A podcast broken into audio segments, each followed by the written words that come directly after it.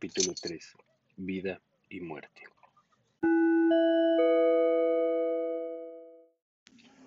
La mañana los encontró muy poco descansados, por no decir que nada, pero saludaron a la aurora con un sentimiento de inconmensurable alivio. Tan pronto hubo consumido su frugal desayuno de tocino salado, café y galletas, Clayton puso manos a la tarea de construir su casa, convencido como estaba de que no podrían sentirse a salvo durante la noche, ni disfrutarían de paz espiritual a no ser que contasen con cuatro sólidas paredes que les separasen eficaz y protectoramente de la vida que bullía en la selva.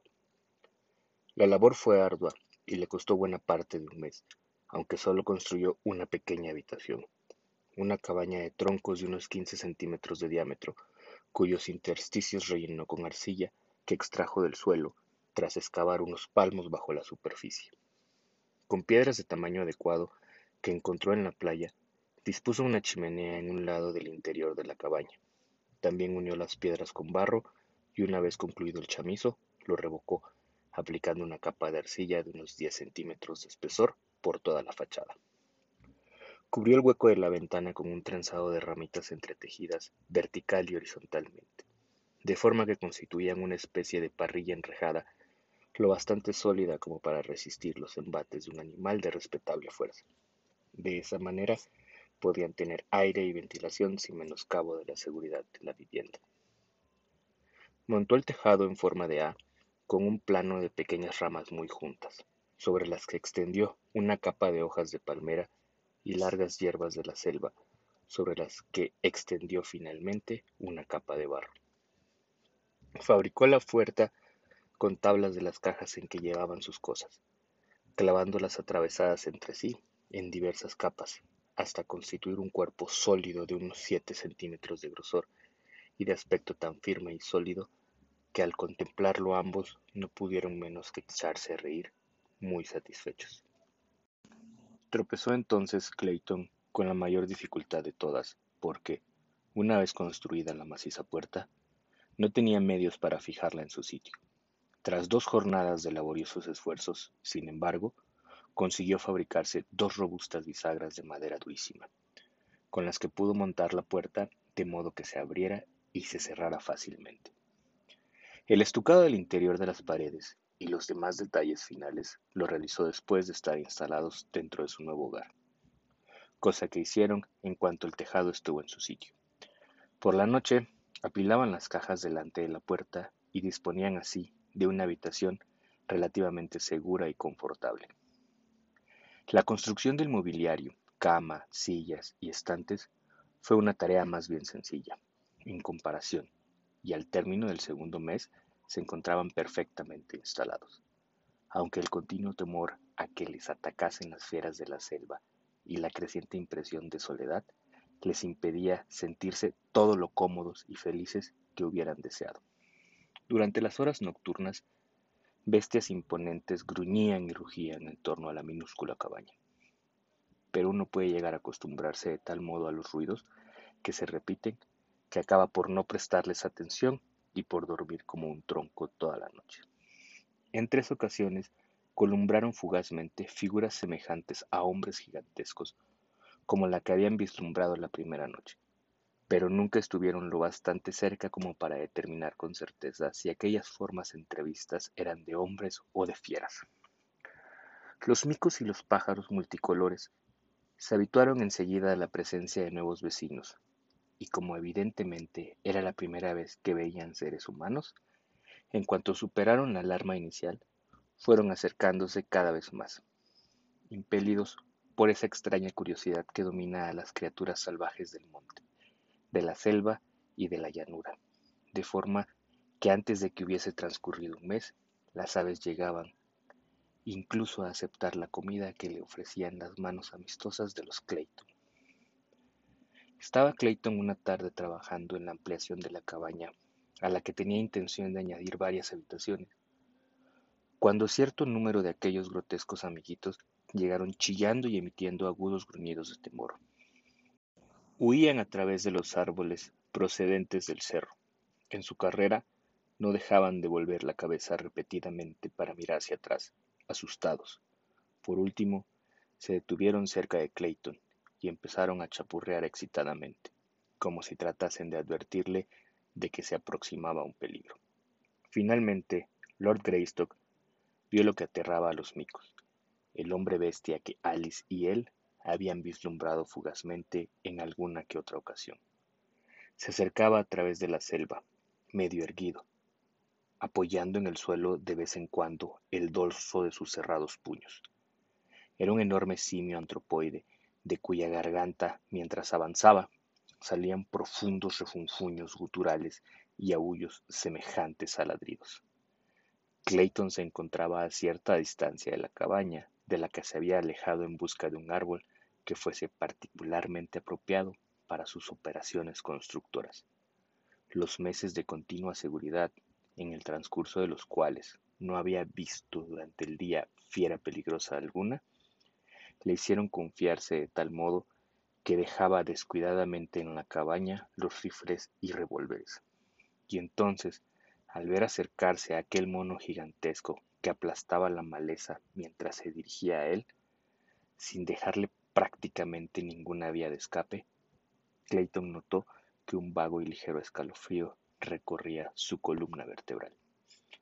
Se daba perfecta cuenta de que, armado solo con un hacha, sus posibilidades de salir bien librado frente a aquel monstruo feroz eran realmente escasas.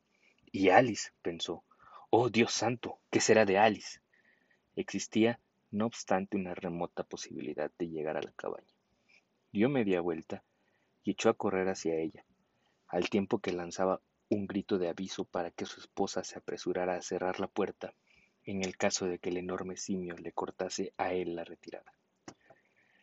Lady Greystock estaba sentada cerca de la cabaña, y al oír el grito de su marido, alzó la cabeza y vio al mono que, con agilidad casi increíble en un simio tan pesado y de tales proporciones, saltaba en un veloz intento de adelantársele a Clayton. Alice dejó escapar un pequeño chillido.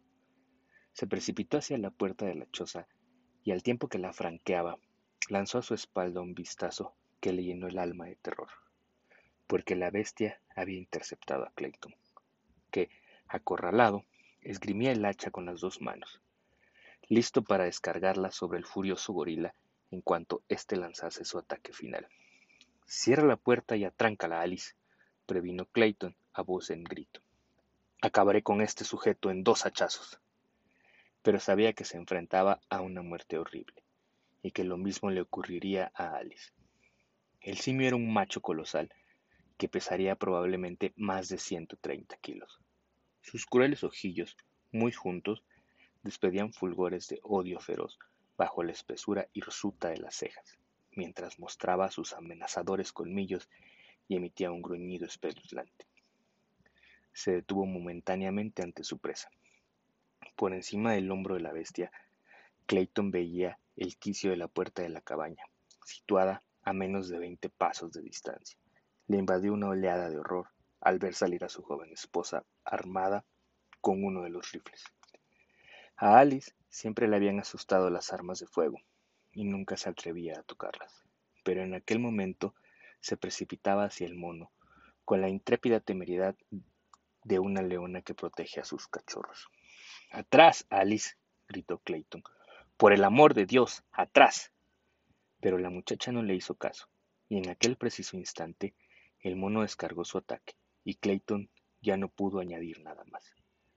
Blandió el hacha con toda la fuerza de sus brazos, pero el poderoso simio la agarró con aquellas terribles manazas, la arrancó de los puños de Clayton y la arrojó lejos de allí. Con un espantoso rugido, cerró los brazos en torno a su indefensa víctima. Pero cuando se disponía a clavar sus colmillos sedientos de sangre en la garganta de Lord Greystock, una retumbante detonación sacudió el aire y un proyectil se hundió en la espalda del mono, entre los omóplatos. El simio lanzó a Clayton al suelo y se volvió hacia su nuevo enemigo.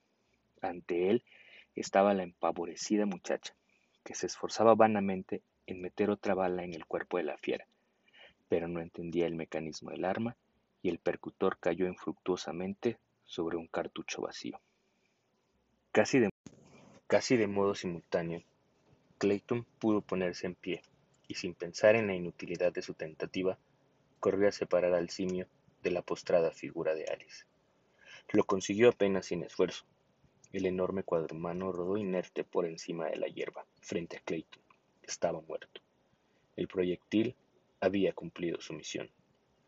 Un examen apresurado de su esposa indicó a Clayton que en el cuerpo de Alice no había ninguna señal, y Lord Greystock llegó a la conclusión de que la gigantesca fiera había muerto en el mismo segundo en que cayó sobre la mujer. Con todo el cuidado del mundo, Clayton cogió en brazos la figura inconsciente de su esposa y la llevó a la cabaña. Pero transcurrieron dos horas largas antes de que Alice recobrase el sentido. Sus primeras frases sembraron el ánimo de Clayton de una vaga aprensión.